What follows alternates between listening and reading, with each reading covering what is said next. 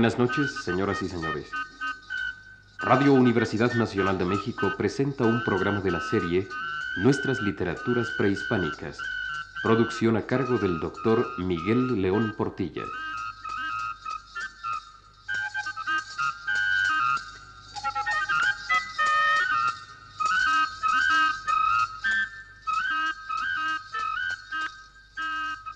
Queda con ustedes el doctor León Portilla. Hemos visto en nuestras charlas anteriores algo de lo que fue la prosa histórica y narrativa en el mundo náhuatl. Nos ocuparemos ahora de lo que conocemos acerca de los escritos en prosa que nos dejaron los mayas. Del celebérrimo Popol Vuh, el libro del Consejo, hemos tratado ya al hablar de los grandes mitos prehispánicos. En él pueden descubrirse tanto el recuerdo de los antiguos poemas de los orígenes cósmicos, como otros muchos himnos épicos y leyendas de carácter histórico. De hecho, la mayor parte de los textos en prosa que se conservan en lenguas mayances, sobre todo en maya de Yucatán, en quiché y cachiquel, son en una forma o en otra de contenido histórico. Debe recordarse, sin embargo, que con frecuencia en las varias crónicas se encuentran narraciones y leyendas que pueden considerarse también como ejemplos de prosa imaginativa.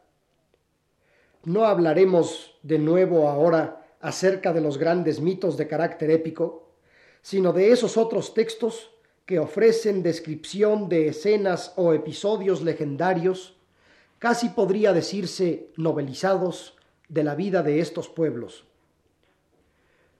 Como ejemplo de estas narraciones en las que lo histórico y lo imaginativo se confunden, leeré el texto incluido en el documento de origen quiché, conocido como Títulos de la Casa de Ishkin Nehaib, en el que se relata la lucha cuerpo a cuerpo entre don Pedro de Alvarado y el señor quiché Tecunumán, transfigurado en ave quetzal.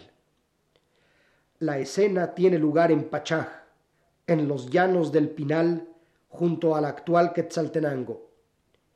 Allí fue la batalla decisiva entre los quichés y los conquistadores españoles. Si bien de este documento tan solo se conserva una antigua traducción castellana, se sabe que su original fue redactado en lengua indígena.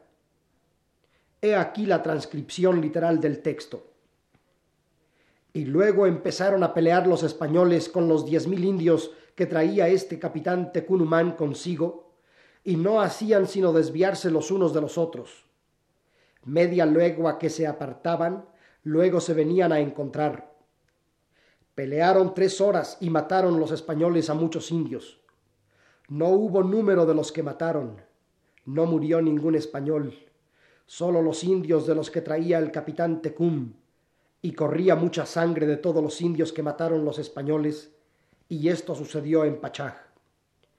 Y luego el capitán Tecum alzó el vuelo, que venía hecho un águila lleno de plumas que nacían de sí mismo, no eran postizas, traía alas que también nacían de su cuerpo, y traía tres coronas puestas, una era de oro, otra de perlas y otra de diamantes y esmeraldas el cual capitán Tecum venía de intento a matar al Tonatiu, a Pedro de Alvarado, que venía a caballo, y le dio al caballo por darle al adelantado, y le quitó la cabeza al caballo con su lanza. No era la lanza de hierro, sino de espejuelos, y por encanto hizo esto este capitán. Y como vio que no había muerto al adelantado Tonatiu Alvarado, sino al caballo, tornó a alzar el vuelo para arriba Tecunumán para desde allí venir a matar al adelantado.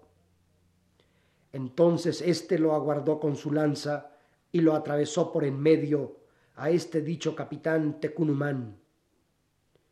Luego acudieron dos perros. No tenían pelo ninguno, eran pelones. Cogieron estos perros a este dicho indio para hacerlo pedazos. Y como vio el adelantado que era muy galán este indio Tecunumán, que traía estas tres coronas de oro, plata, diamantes y esmeraldas y de perlas, llegó a defenderlo de los perros y lo estuvo mirando muy despacio. venía lleno de quetzales y plumas muy lindas, que por esto le quedó el nombre a este pueblo de Quetzaltenango, porque aquí es donde sucedió la muerte de este capitán Tecún. Y luego llamó el adelantado a todos sus soldados a que viniesen a ver la belleza del quetzal indio.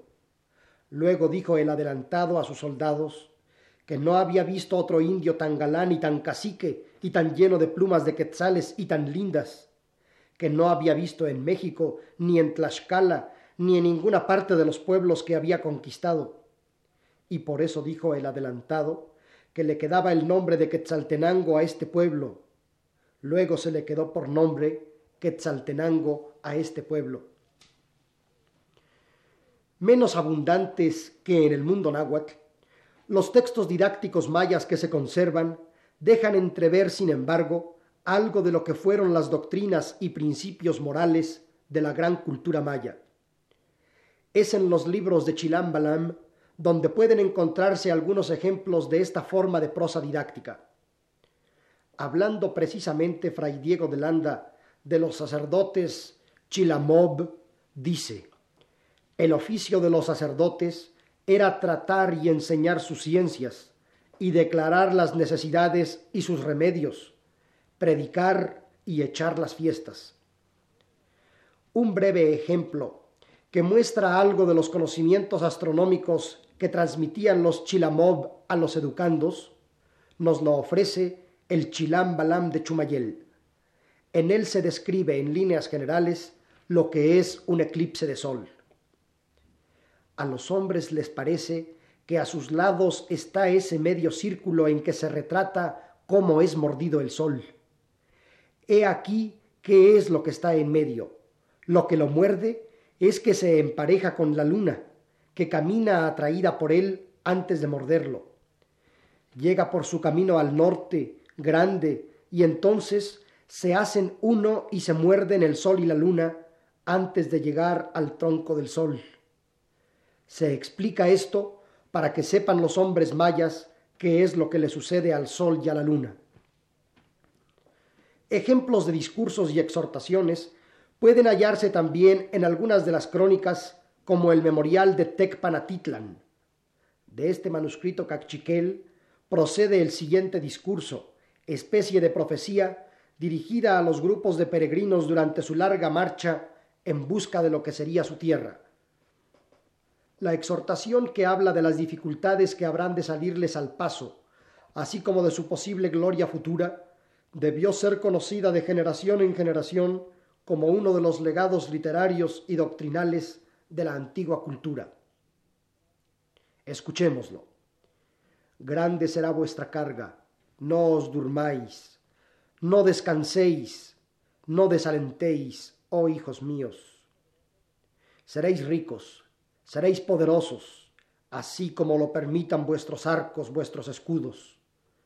Si habéis dado como tributo el jade, el metal, las plumas, canciones de maleficio, por esa misma causa se os darán también. Vosotros recibiréis más que los demás. Levantaréis más vuestros rostros, pues el jade, el metal, los objetos pintados, los objetos grabados, Todas las siete tribus los han pagado como tributo. Pero allá en aquellas colinas, allá levantaréis vuestros rostros. Allí hay un refugio para todos vosotros. Allí levantaréis vuestros arcos, vuestros escudos. Uno será vuestro jefe principal y uno será el que le siga, de vosotros los trece guerreros, de vosotros los trece príncipes. Pronto levantaréis vuestros rostros y tendréis vuestra carga, vuestros arcos y vuestros escudos. Hay guerra allá hacia el oriente, en el lugar llamado Suiguá. Allá iréis, allá es el lugar para los escudos que os daré a todos vosotros, oh hijos míos. Los ejemplos dados muestran ya algo de lo que debió haber sido la producción literaria en prosa, tanto imaginativa como didáctica, del mundo maya. Conviene repetir tan solo que es en el campo de las crónicas e historias donde se conservan la mayor parte de los textos que de un modo o de otro sobrevivieron a la conquista.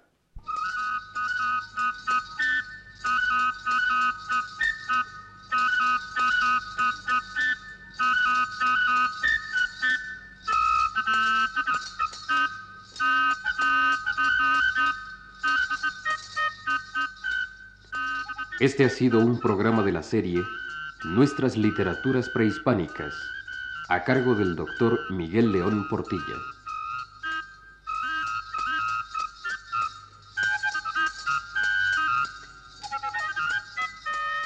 La invitación es para que escuchen ustedes el siguiente el próximo lunes a las 19 horas con 30 minutos. Buenas noches.